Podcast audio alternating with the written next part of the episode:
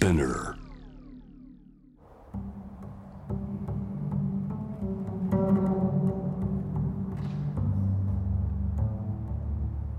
藤原信也新東京漂流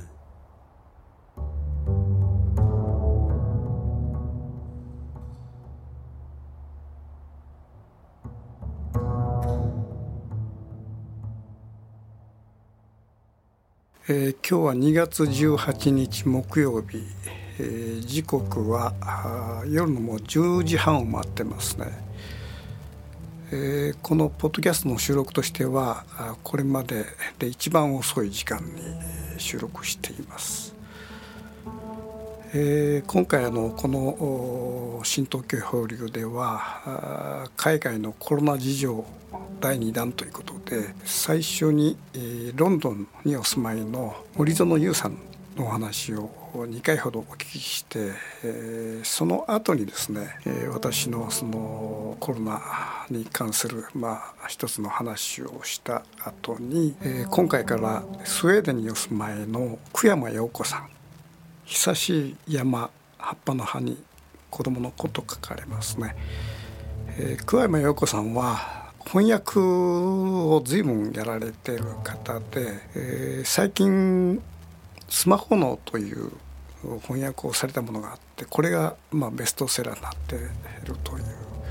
そういうお方で、まあ、彼女自身もスウェーデンの保育園に待機児童はいないというなかなか興味深いえー、書物をお書きになってますその久山陽子さんのスウェーデンの話をまずちょっと聞いてみたいと思いますね。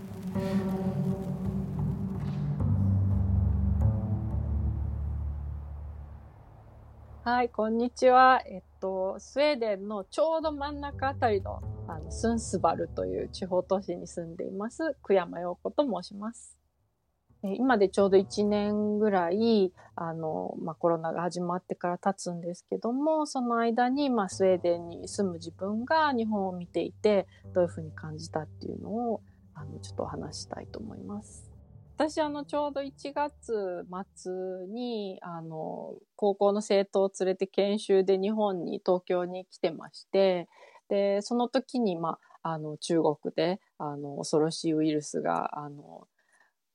広まってるっていう話をあのニュースで聞いて、で、まあ、あの、結構スウェーデン人の生徒の親なんかも、あの、これ行って大丈夫な、日本に行って大丈夫なのかとか、あの、行ったはいいけど、ちゃんと帰ってきて、あの、スウェーデンに受け入れてもらえるのかとか、ちょっと心配してたぐらいだったんですけども、まあ、あくまで、まあ、アジアで、なんかちょっと大変なことが起きてるなっていう印象だったんですね。でそれが、あの、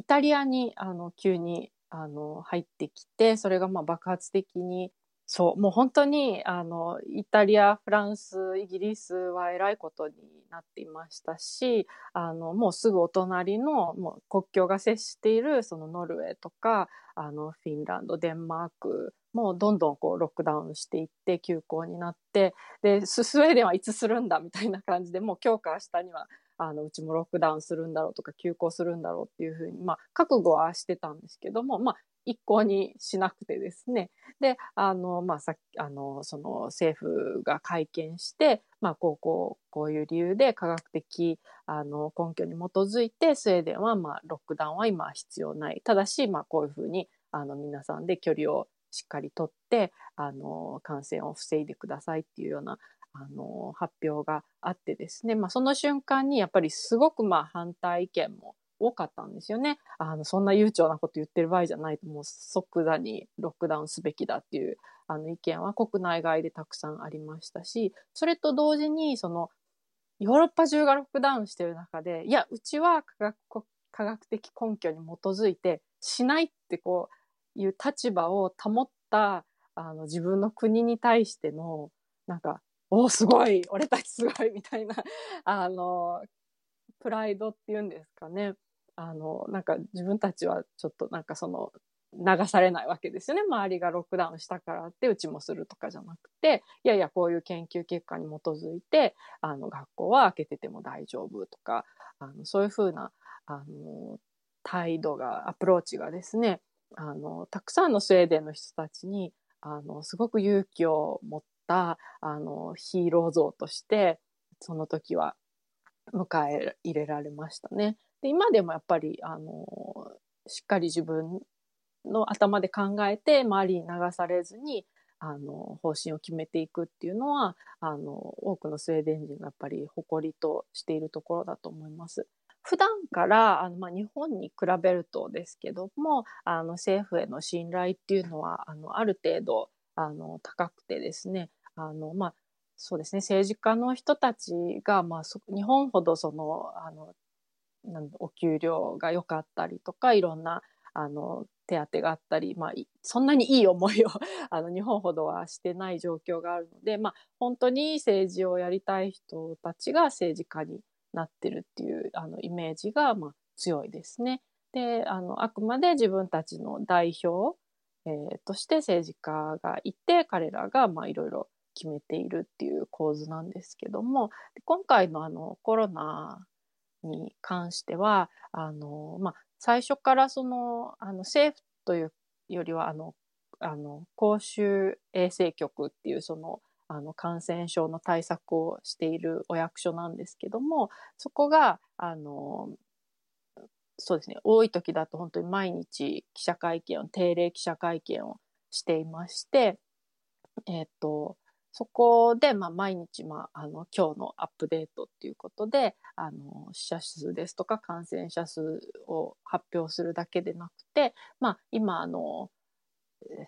スウェーデンの国中の、えー、ICU ですね、あの、集中治療室の、あの、病床、あの、ベッドが全国でいくつあって、で、あの、その中の何パーセントが埋まっていますよっていう、あの、発表したりですね、あの、そういう、まあ、今一番大事なことを毎日のように、まあ、アップデートしてくれていたんですね。で、スウェーデン人にとっては、あの、病院がちゃんと、あの、機能するかっていうのは、まあ、普段から本当に、あの、懸念事項でですね、あの、あくまで、まあ、県立病院大学病院がメインなので、まあ、あの、全部、まあ、あの、連携している、個人病院っていうのはほとんどないので、あの、全部連携しているのが、すごく、あの、いいところなんですけども、あの、予算が、まあ、決まっていて、まあ、ギリギリの予算でいつもやっているので、あの、普段から、まあ、風邪ひいたぐらいでは見てもらえない、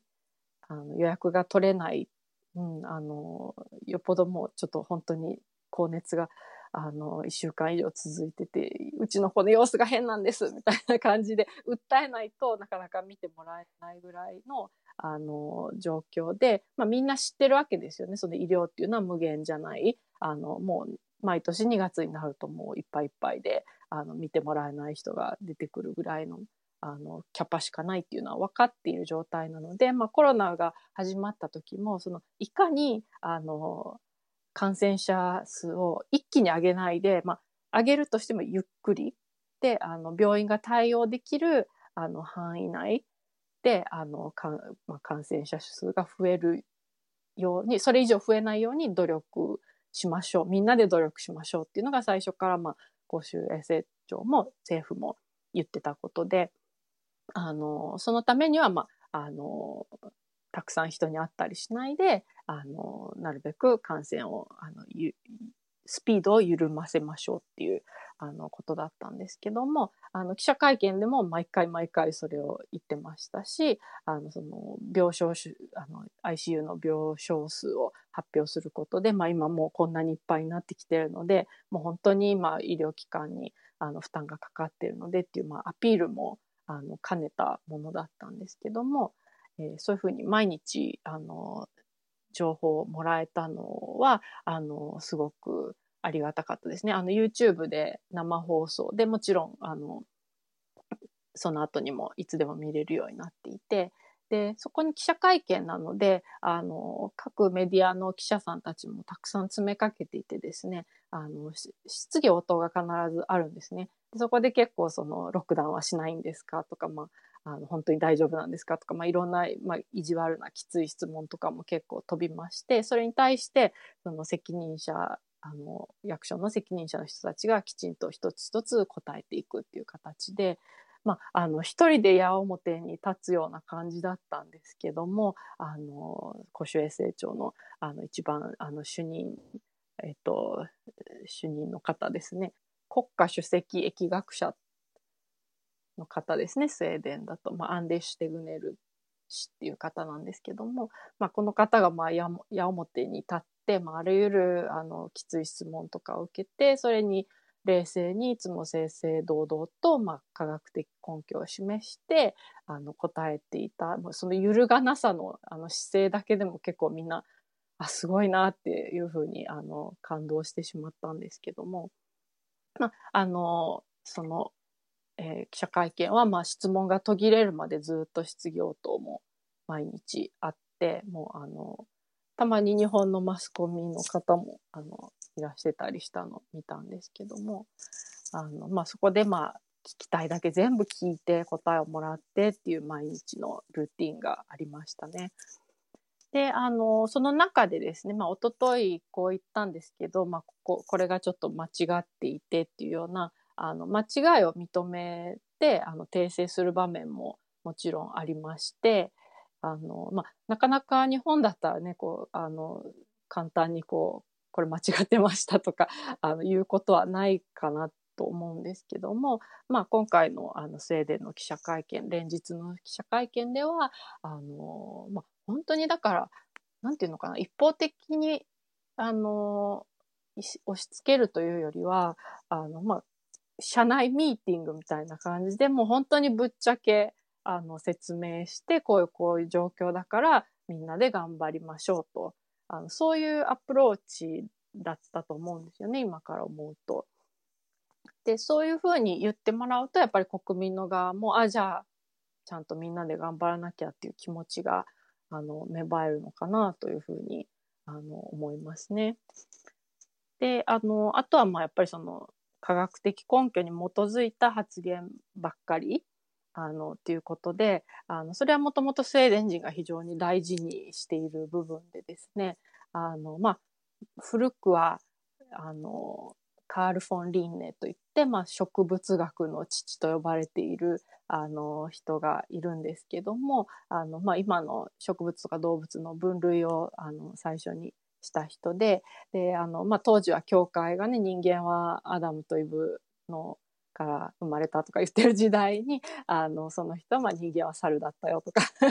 あの、言ってたような人でですね、まあ、スウェーデンのもう偉人の一人ですね。で、あとは、まあ、あの、学校で必ず習うのは、あの、温度計のセルシウス、セルシウス C、C ですね。あの、セルシウスさんっていう人が、あの、考えたのでセルシウスと今でも呼ばれてるわけなんですけども必ずあの小学校で習う、まあ、スウェーデンが輩出した偉人の2人って言ったらそれなんですよね。まあ、そうやってあの科学に基づいてあの知識を広めていた人たちのあのがいたっていうのはあの国としてすごく誇りに思っていることですね。まあ、あともちろん今だねノーベル賞とかもありますしそういう科学技術をあの支援していく国だっていうプライドがありますのであの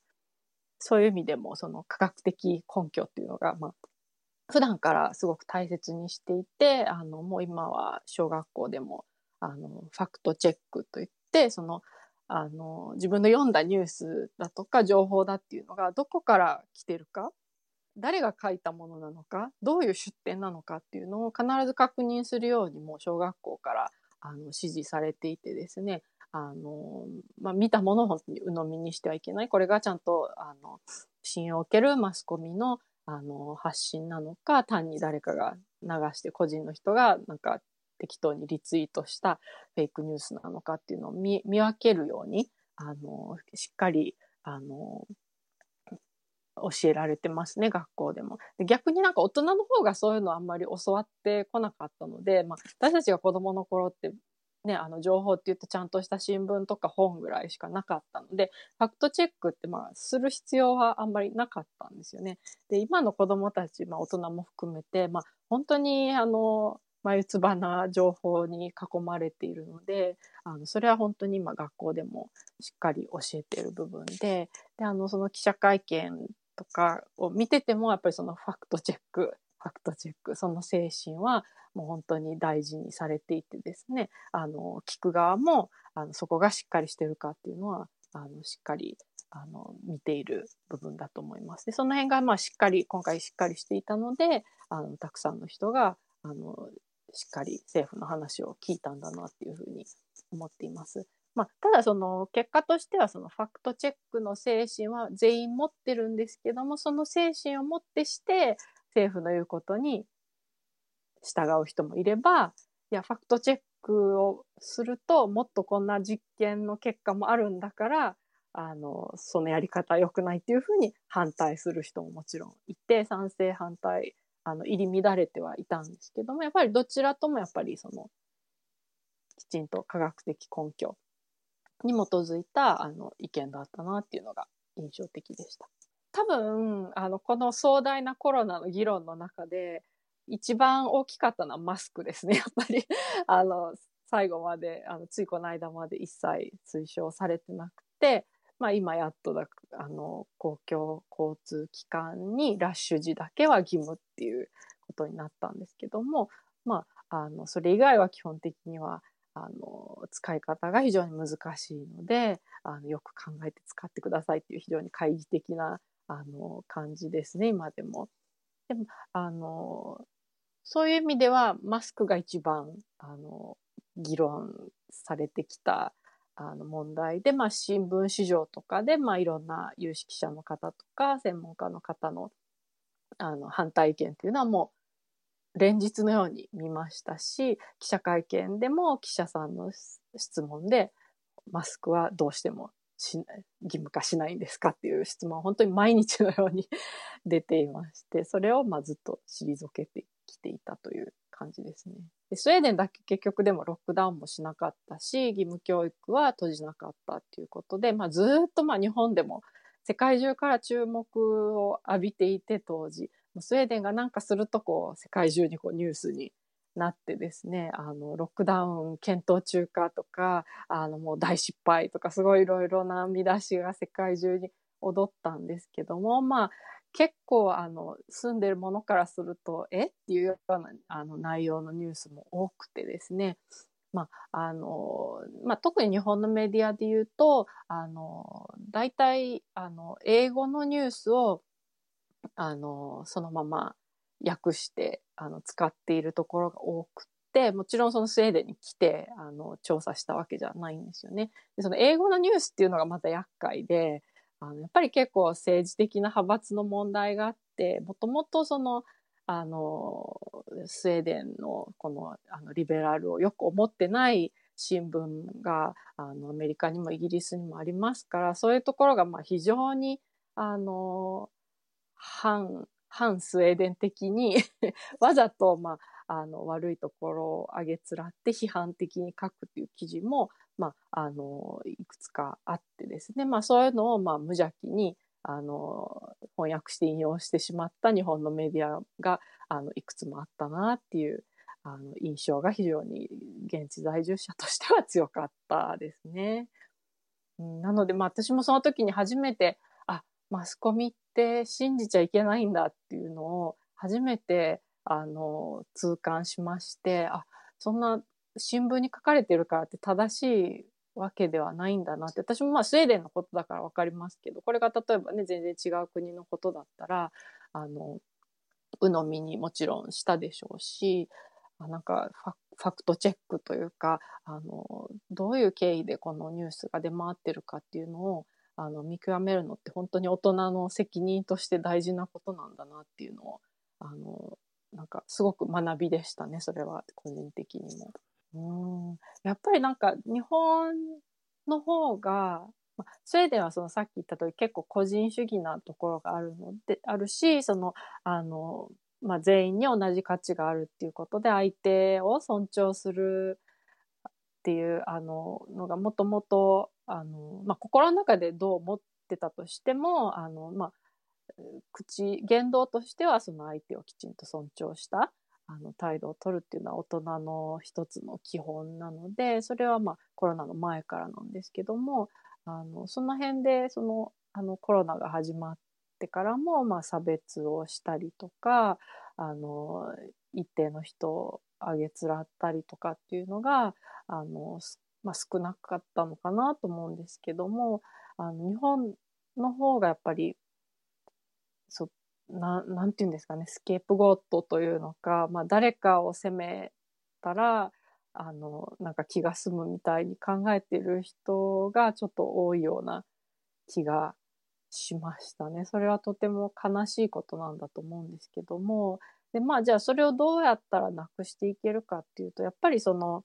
さあのファクトチェックあのその情報とか噂の根拠は何だっていうあのことだと思うんですよね。うん、ちょっと離れてしまうんですけどあの最近翻訳した「スマホ脳」っていうあのスウェーデンの本があってその中でその人間の脳っていうのはあの、まあ、原始時代から変わっていないから、まあ、今その現代社会に合わなくていろいろ問題が出てきてるんですけどもあの感染症についてもあの言及があって感染症っていうのはまあ今まで人類がまあ死んできた大きな理由の、まあ、本当に大きな理由の一つなんですね。だから人間がその感染症に関するニュースにあの大げさに反応してしまうっていうのは本当に当然のことであってあの今どこで病気が流行ってるとかこの人病気だとかっていう情報っていうのは、まあ、自分が生き延びるために非常に大事だったわけですよね。だから他の情報よりもまあ本当にあの過激に反応してしまうニュースなんだろうっていうあの分析だったんですねその本の中で。でもそれ本当にその通りだなと思って私ももちろんね、あのコロナが始まった時、すごくもうそのニュースばっかり見てしまったりして、そういう方多分多かったと思うんですけど、で、まあなんかちょっと不安なニュースがあったらすぐ、あの、シェアしたりしてですね、どんどん拡散してしまう。で、その同じ本の中にやっぱりそのフェイクニュースとか、この衝撃的なニュースっていうのは、あの、フェイクニュースは普通のニュースより6倍早く広まるんですって。それだけ衝撃的だから。うん。でまんまとそれに載せられてるなっていうのをコロナの時につくづく感じてですねでそれを読んでから自分もすごい気をつけるようになったんですけど自分がああと思ったからってこうすぐシェアしてみんなを不安にさせたりとかしないように。うん、でまあそうやってこう人間の 脳の作りまで考えてその自分たちのコロナへの反応をあの分析するのもちょっと面白いなと思いましたね。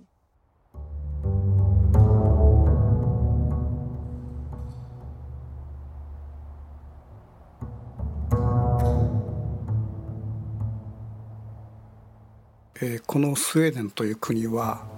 福山さんの話にあったようにこのコロナが始まって以降世界の中で最も注目を浴びた国の一つになったわけですね。というのはまあ放置したとあらゆるまあヨーロッパの国がロックダウンというかなりドラスティックな処置をした中で、えー、スウェーデンだけが一切何もしない放置政策を取ったとこれ聞いた時はまあすごいなとここまで、え、思い切ったことやるのかと僕は思ったんだけど、え、その辺りでですね去年の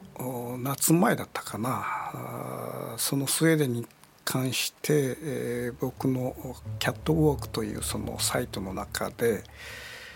ちょっとコメントを書いたんですね。でそのコメントちょっと読んでみますと西洋における優勢思想は18世紀のイギリスに発祥したとされる。優勢思想とはつまり適者生存という意味にもつながるわけだが貴族文化やアングロサクソン優位論から生まれた差別主義とも捉えることもできるだろう。この優勢思想はナチスドイツにも顕著に現れユダヤ人の大虐殺へとつながるわけだ。そのような優勢思想というと私たちは直ちにナチスを連想するわけだが意外なことにあの福祉国家で北欧の優等生的な国であるスウェーデンもナチス同等の優勢思想があったと、えー、スウェーデンはナチスドイツ同様に同じ時代に性白児や身体障害児など社会的弱者を排除する断種法を法制化しているのである。そのスウェーデンがコロナ発生時に一切の防護策を講じず集団免疫制を選択したことはある意味で適者生存の道を選んだということでありこの国がかって優勢思想によって弱者を切り捨てた過去を持つこととリンクする。その適者生存ともいえる対処をスウェーデンが取って、えー、今の時点では、えー、死者数は人口10万人あたりに22人を超えている。これは近隣のデンマークの10万人あたり7人余りノルウェーとフィンランドの4人足らずに比べると、えー、随分突出している。まあ、そういうそのブログをですね、えー、昨年書いたわけだけども今の時点では、えー、スウェーデンのこの適者生存の集団免疫制っていうかこれはもうすでに失敗したとそういうその状況が今あるわけですね。えー、久山さんの話の中で、えー、僕はおっと思ったのはですね彼女が今回訳されているスマホのの中に感染症に関するちょっと記述があるとそれは人類っていうものが感染症によって死ぬというそういうその非常に大きな流れがあったと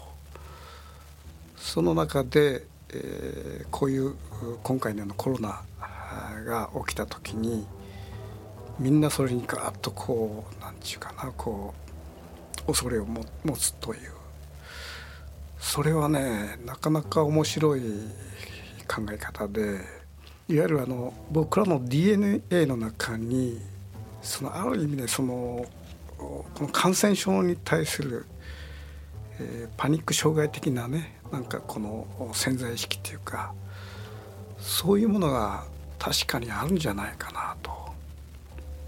で今回初めてねあの僕ら感染症というものを実体験したわけだけども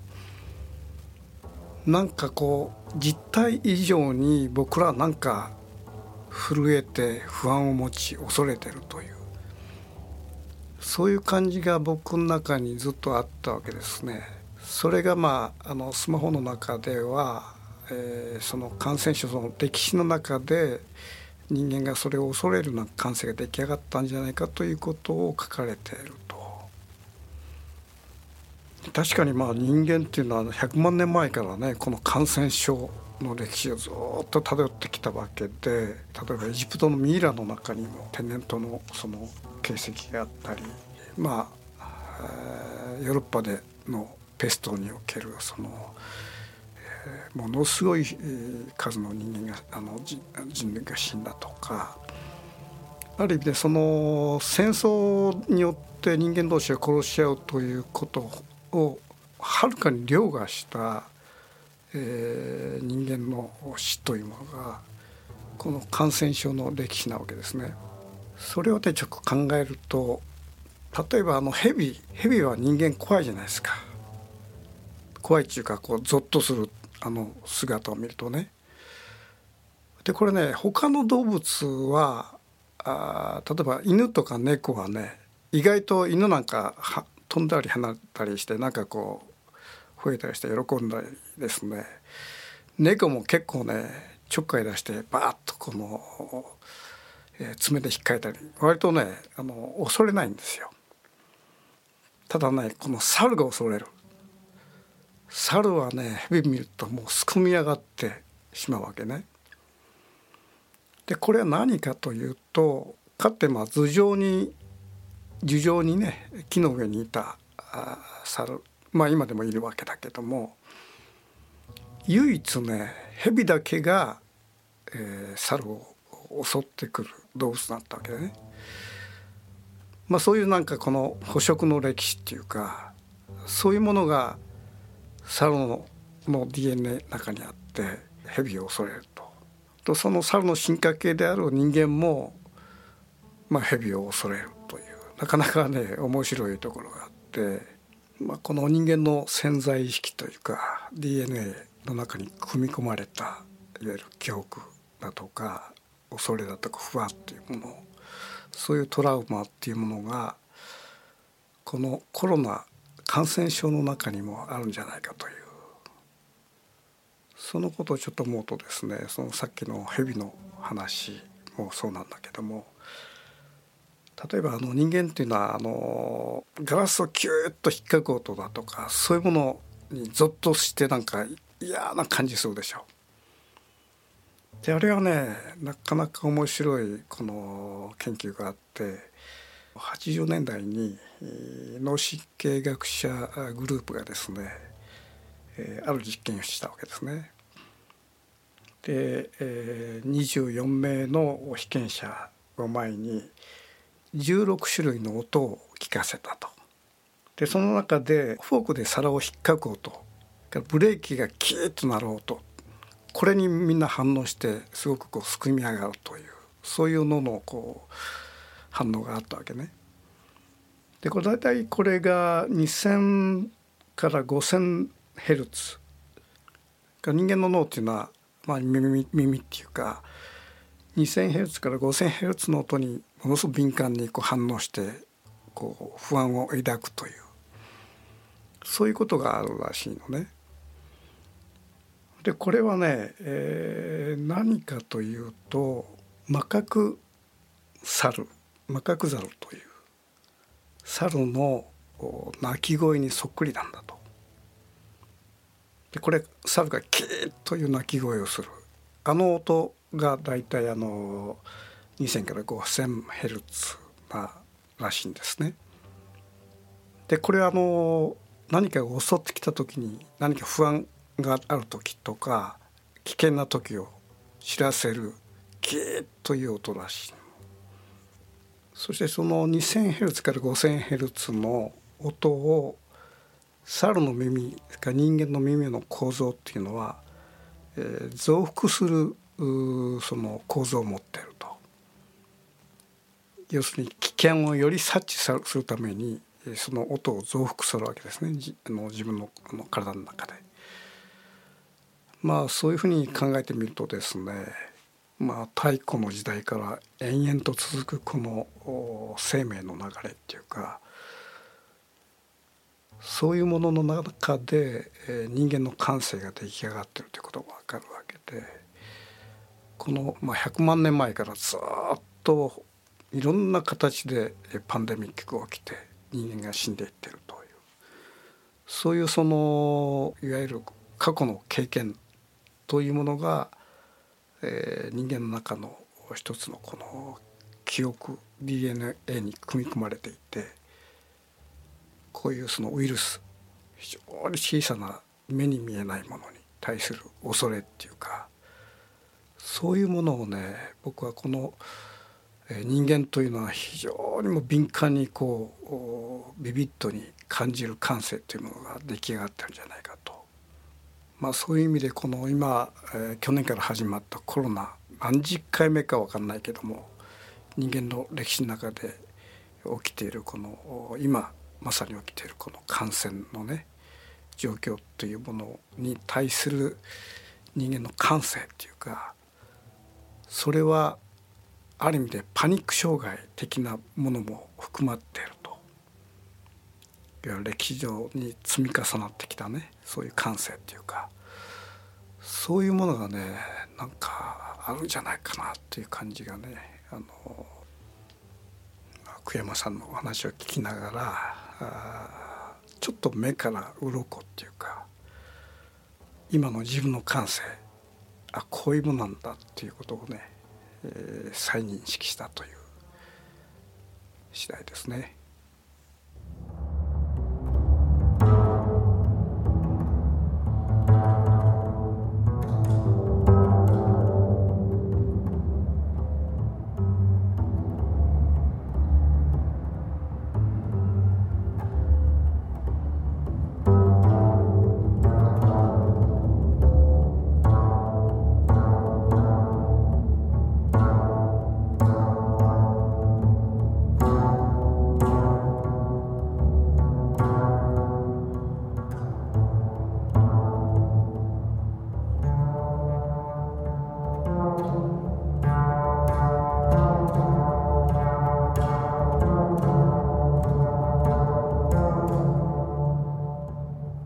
藤原信也。新東京漂流。